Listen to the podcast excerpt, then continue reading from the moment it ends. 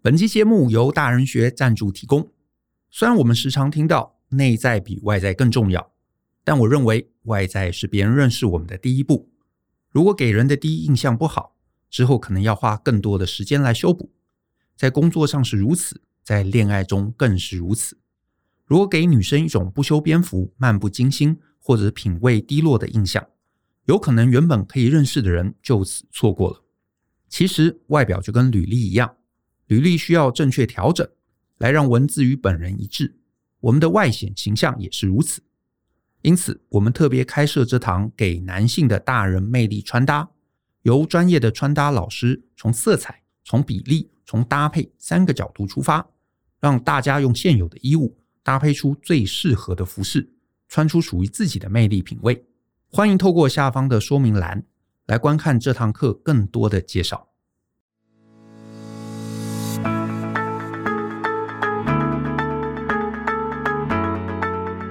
欢迎收听大人的 Small Talk，这是大人学的线上广播节目。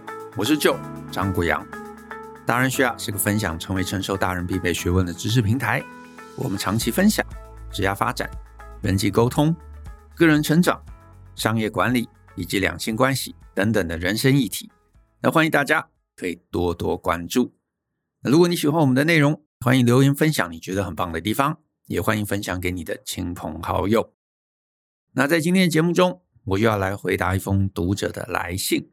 那这位读者啊，他署名叫做 Penny。那我一样，我先把 Penny 的信念给大家听。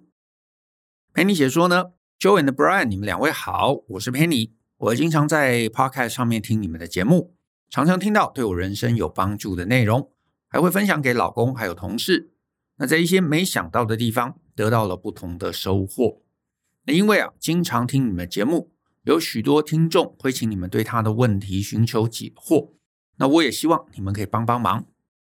我遇到经营的问题已经快一年了，如果今年啊不想办法解决，可能无法撑到明年了。那问题如下。我经营的是一间广告设计公司，那主要项目是平面设计、印刷文宣、招牌工程。那在二零二零的时候啊，还加入了团体服印刷的项目。那公司的人除了我以外，还有作为内外业务的先生以及一名美编，总共三个人。那公司啊，原本走的是专业平面设计，还有制作印刷文宣的产品。那因为啊，这些都是外包厂商在制作，除非是大量印刷，否则利润啊根本不多。那招牌工程呢，是我们承接设计案之后，外发给招牌工厂去制作安装。那以单件来说，利润是最好的，但一个月可能只有不到五场，甚至没有。那团服印刷跟数位印刷是我们有购入机器设备的项目，所以利润比例应该是最好的。可是每个月的案件量，比上面两个还要少，有时啊，甚至是寥寥无几。那大部分的产品是外包给厂商制作的，而今年加入了数位印刷的项目，也添购了较为昂贵的机器设备。可能我们的人手只有三个人的关系吧，虽然一直都有工作在进行，但总感觉赚不到什么钱，整天的忙碌似乎都是徒劳，每个月的收支也只能打平，那根本啊无法让公司的资金增长。我想了想，是不是营业项目太复杂，让我们无法专注在某些利润好的产品上呢？那本来想让公司转型，所以引进了机器设备，但业务量啊迟迟拉不上来，成为主力。每个月要缴贷款，那很不想啊，让已经投资下去的心血，像是变成了一种阻碍，让我倍感压力。那公司呢，好不容易经营了将近五年，起初都有进步，那现在卡在这样的情况中啊。每天每个月都是被钱追着跑，甚至要倒贴。这样的情况下，始终找不到突破的地方究竟是哪里？我很想将公司做好做大，组织强大的团队一起努力。那从疫情以来，多少影响了生意？虽然都是保持一定的业绩，不至于饿死。然而从今年起，我乱了脚步，找不到工作的平衡点，也无法前进。每天都在思考要如何支付下一笔账单。那可否请就 Brian 给我一些建议？目前我到底该怎么做，才能让公司不会往下沉沦呢？那感谢你们拨冗时间看我凌乱的问题。如果可以协助解答，我会非常感激的。好，那以上是 Penny 的来信。所以 Penny 经营一个呃设计公司，那目前啊感觉遭遇了一些经营上面的一些困难。我自己啊目前看完 Penny 整封 email，我觉得我看到最大最大关键的问题，其实还是利润不足。那其实 Penny 自己也注意到了，就是公司的利润不足以支撑这间公司继续走下去。可是啊，利润不足，我觉得我们就回头来检讨嘛，为什么会发生这样的一个事情？这里其实我看到几个还蛮明显的问题，最明显或者是最让我讶异的问题是，就是目前 Penny 啊，就是感觉所有产品的毛利似乎都不足，因为正常来讲，你应该会有一个主打的，就是毛利可能还不差啊，不至于很好，可能还不差，可是可以支持这间公司一路走到现在的那样的一个产品线。可是我目前这样子看起来，好像。并不存在这样的一个产品线，所以不存在这样的一个产品线，然后又不断不断的增加产品线，来就是在不确定的状况下增加产品线，这样感觉其实比较是一个没有主轴的一个经营方式。好，也就是当时为什么做这样的一个决策，我现在不知道，可是我还蛮鼓励啊，Penny 可以回头去想一想，想什么呢？就是 Penny 自己有讲到一句话，Penny 写说呢。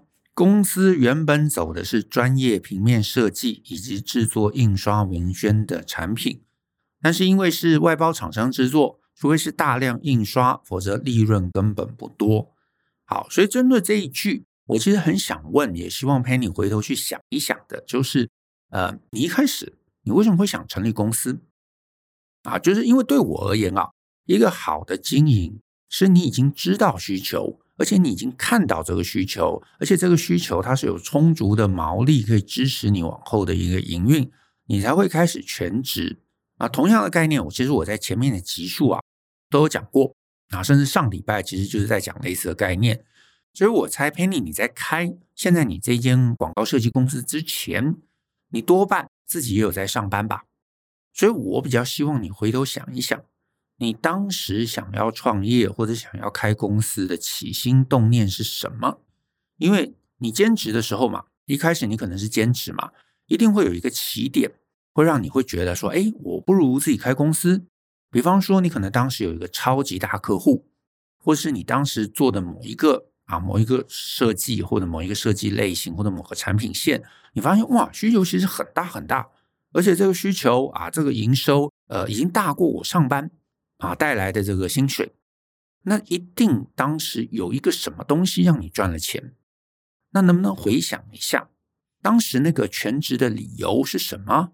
你当时很赚钱的那个事业是什么？或者很赚钱的那个产品线是什么东西？那现在到底发生什么事情？是市场变化了？是需求消失了？是当时那个很大的大客户他停业了，或他找了别人了？或者单纯就是你自己去做了一些你更想做的事情啊！我现在从 email 这边我看不出来，但是我会觉得你应该想想你当时创业的那个起心动念，因为那个东西、那个需求，或者是那个你能够做的最好的部分，那有没有机会能够找回来？有可能你这两年重心偏移了，那能不能把更多的重心放回原来你创业的那个核心理由上面？我相信一定有一个啊，一定有一个。因为我猜正常状况，你不太可能是说，哎，我完全不知道需求在哪里，我忽然就开了一间店啊。那这种我其实也很多啦，很多人也是这样子做，只是这种很莽撞的啊，不知道市场在哪里，忽然就开始经营的啊，不管是开咖啡店、开设计公司，或者像上个礼拜也是想做一些跟呃美术相关的一些工作的人，对不对？那如果你很莽撞，忽然就砸一笔钱就忽然就开业，那通常你大概也不能撑五年。所以你能撑五年，表示你背后一开始一定你做对了一些什么事情。可是那个是什么啊？我现在不知道。可是你可能回头来帮忙想一想。再来，你在信中有提到你尝试去增加营业事项，可是我更想知道的是这些营业事项，好，或者是你也不一定要回答我，可是你要帮自己想一想，这些营业事项一开始。为什么你会想投入？因为啊，我现在听起来，不管是做什么团服或者数位印刷，它都是成本很高，可是是需求很小的业务。好，你有写到招牌工程利润很好，可是量少。好，那这个还好，因为反正是外包嘛，所以量少没有关系。反正有需求啊，刚好有客户问，你就加减赚。但是你后面特别去投资设备的团服，还有数位印刷这个部分，我就有一点看不懂。因为你为了这两个业务，你买了设备，甚至是你还贷款，可是量显然不高，对不对？所以你如果算上这些设备的摊提，有可能你做这一块，你进入这个市场。很高的几率，数学上面会是完全不划算的啊！那当然我没有数字，所以我不知道。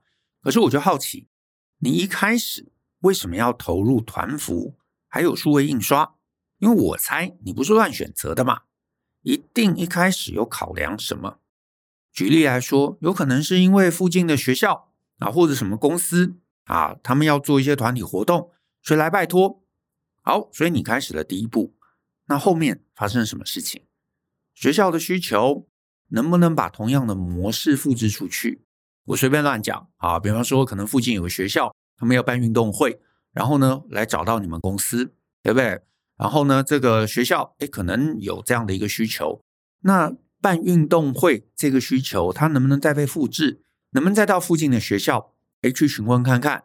因为你们有业务嘛，宝宝你们已经做过了。然后你发现，哎，这条路走不通。好，为什么走不通？一定背后有一些状况。这个部分，我是觉得你可能要分析清楚，因为也有很高的几率，那样的一个需求，真的、真的、真的，它就是一次性的。啊，当时这个因缘巧合，当时有这么一个需求发生了，让你觉得，哎，你想要跨入，跨入也没关系。你买了机械设备，然后你发现，哎，其实需求拉不上来，甚至有业务专门的业务，也就是你老公。掏出去跑，发现这个还是拉不上来，那我会觉得你可能就面临一个关键点，要想想这样的一个贷款继续缴下去，没有支应的收入来 cover 它，这搞不好不是一个好的投资，甚至是趁这个机器设备还有残值的时候转卖出去停损，搞不好也是一个思考的方向。总之啊，我觉得你目前的经营状况，简单来讲就是量大的毛利差。可是毛利好的，你的量又冲不高，换言之呢，总毛利最后手上总毛利应该是很差的。再来，因为你有机械设备嘛，所以我猜你可能也有办公室，所以你的营业费用多半是很难降低的，因为你有租金、有水电费，你有设备的这个贷款，再加上三个人的薪水，你要靠这个很差的毛利来摊利，一定是很难的。也因此，我猜这也是你会想要拉老公进来当业务的一个原因，因为你可能想的是说，哎，他可能能够去多接些案子嘛。只是这样一来一往，又把整个经营成本拉高了。多的这些案子，多半也就是让你勉强打平或者是小赚。那我在之前的节目中我也讲过几次嘛，这样的状况其实是经营上面最可怕的部分，因为也就是进入到了一个僵尸状态。它会让你啊温水煮青蛙的待在一个错的环境中很长很长的时间。僵尸状态这个概念，你有兴趣的话，可以去找一下我在第两百五十集啊，叫做“人生梦想就是当条咸鱼”。那你也得做这几件事情啊。这一集你可以去听一下。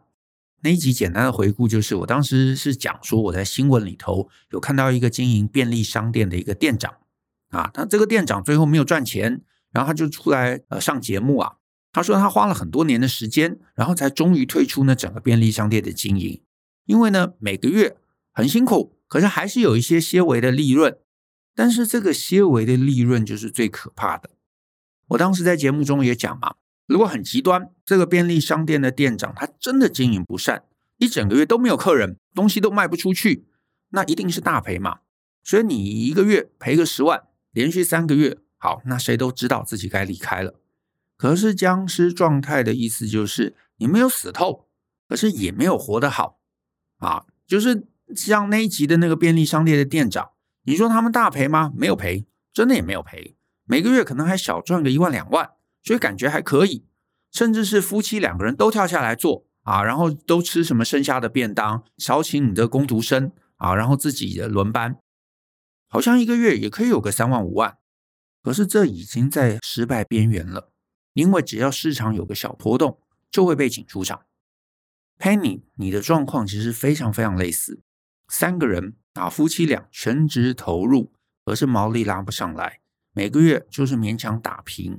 然后呢，你甚至多开了一些产品线，这些产品线其实也没有对营收、对毛利有所挹注、有所帮助，反而要投更多的力气，反而因为事情杂，大家就是更是穷忙，可是更没有办法带来营收。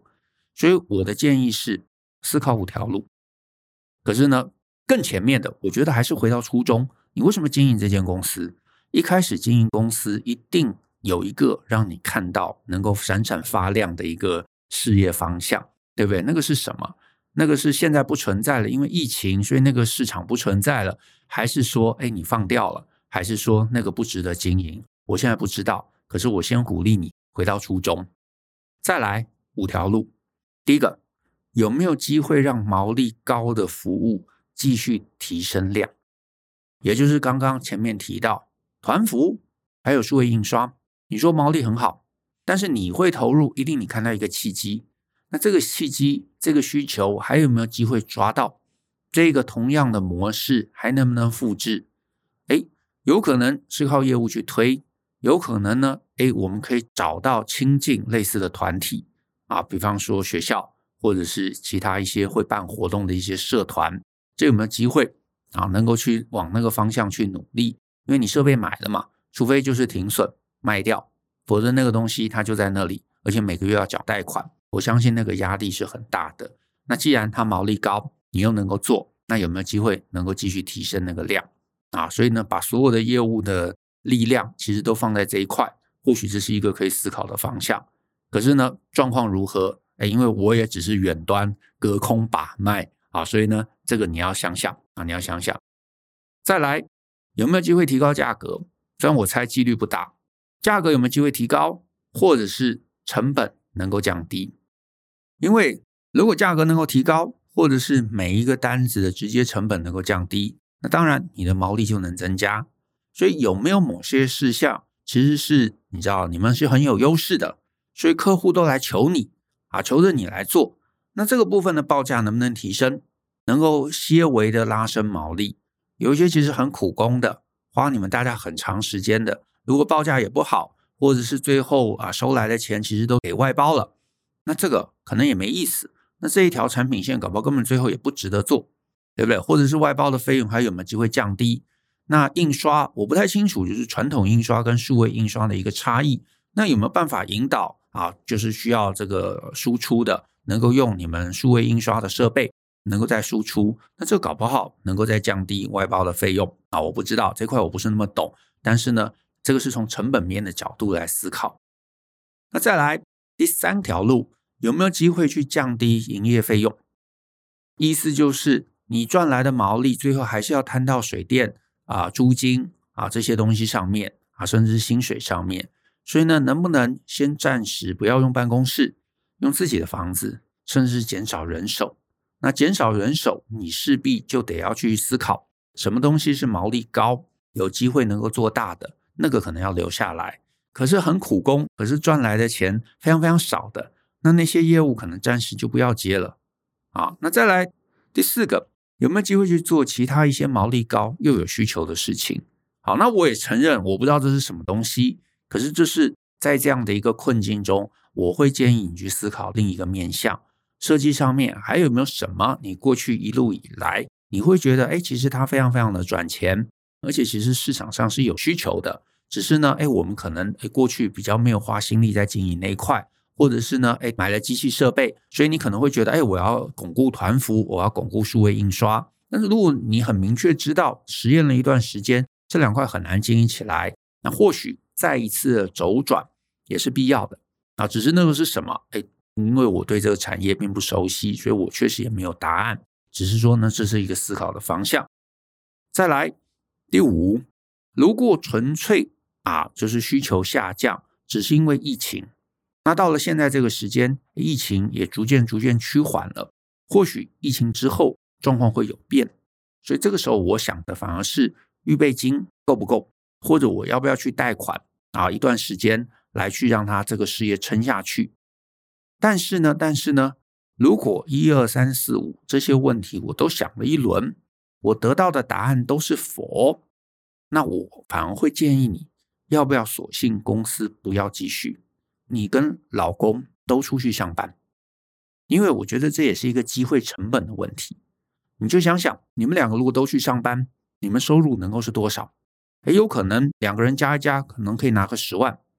那你就想，我自己经营，我累得要死，所有付出的薪水全部都给印刷厂，或者都给这个第三个员工了，最后我们留下来根本不足十万。那搞不好是时候该考虑回去上班了。那为什么我一开始会建议你要回到初衷？因为开始创业的理由是这个事业能不能走下去最大的关键。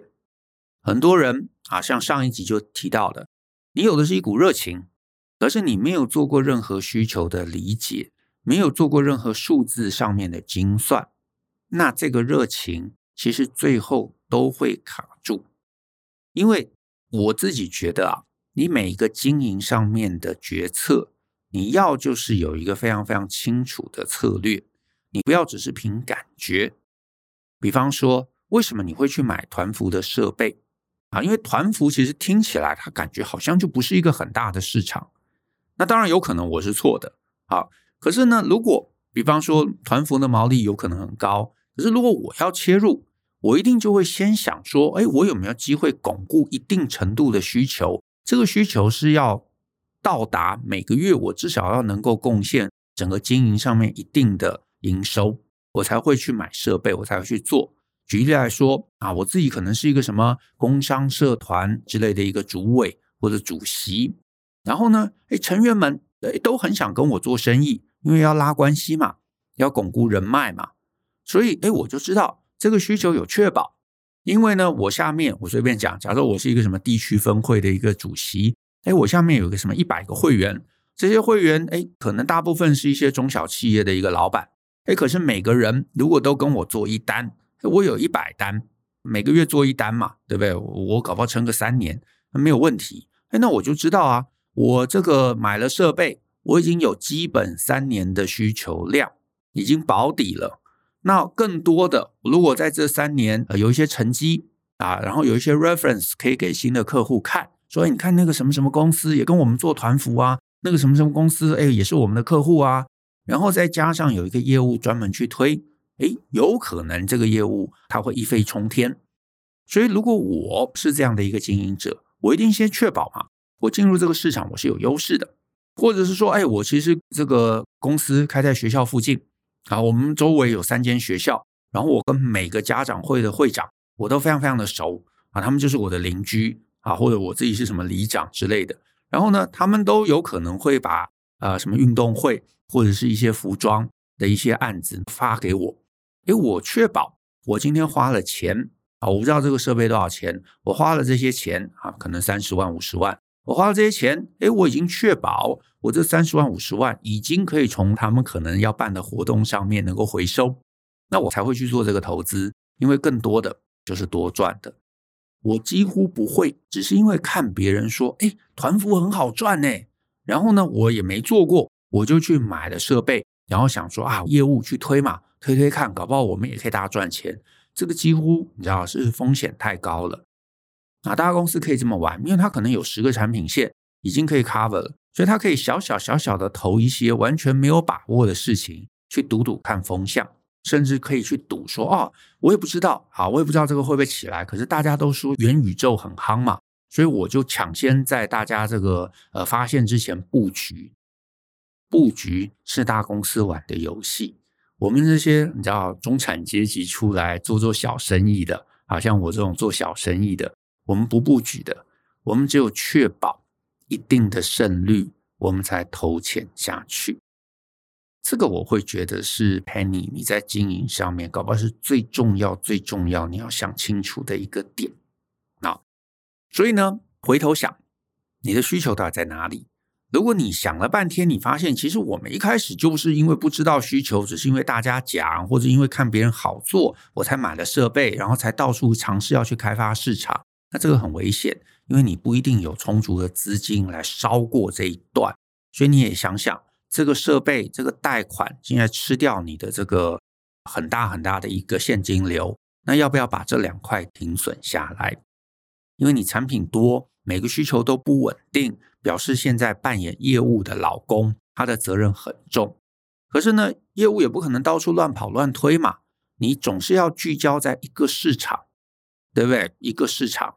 他可以比较专注，然后推一个业务，那个可能是比较毛利高的。所以他是业务，你说你是一个设计公司，感觉什么都可以做啊。那可是你要业务去哪里跑呢？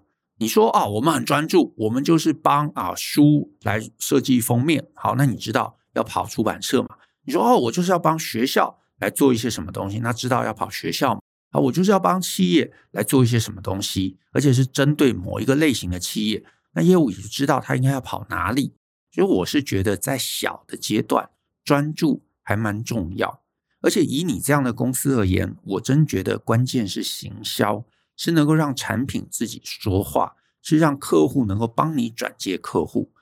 那换言之啊，如果你的老公业务能力很强，好，我反而建议的是让他去别的地方上班，真的让他去别的地方上班，因为他如果很会卖东西嘛。会比帮你这个小公司来得更有好处。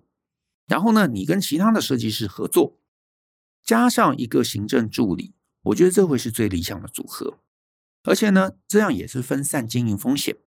你的老公有别的收入，他可以帮忙家庭去分担家庭的这个支出。你经营不好的月份，他也还有一些收入来支撑。所以呢，如果你真的啊，真的觉得创业这件事情很重要，经营这件事情很重要。我倒建议你可以去参考一下我在销售专业服务的系统化做法这堂课里头讲到了信任资产的品牌建立，还有商品，还有毛利判断的取舍，或许会给你一些突破点。那至于呢，现在的公司如果要继续，我的建议真的就是刚刚提到的六条路，这六条路。如果你找到一条可以突破，那公司就有机会可以继续维持。可是设计公司真的应该要专注在毛利高的产品线上，而且呢，尽量让自己有一些余裕可以去做行销，可以能够往外发声，不要只是让自己被所有这些毛利低的这些商品线啊绑住、困住，甚至把老公也拉进来。我会觉得这其实已经进入到一个僵尸状态的一个阶段啊，这个其实从长期来看，会越来越让自己还有你老公卡在这个事业上面。我觉得其实不利于长期家庭还有经营的发展。好，那这个建议提供给 Penny，希望你思考看看。那只是因为很多啊，你们经营细节我也不清楚，所以呢，也就是一个猜测啊，希望能够有帮助，好不好？那今天的节目就到这边，那谢谢大家的收听。那尤其希望 Penny 后续顺利。那如果大家喜欢我们的节目，欢迎分享给亲朋好友。尤其呢，希望大家在节目下面留言给我们一些鼓励。我们一起相信、思考、勇于改变，一起来学习成熟大人的各种学问吧。那我们下次见喽，拜拜。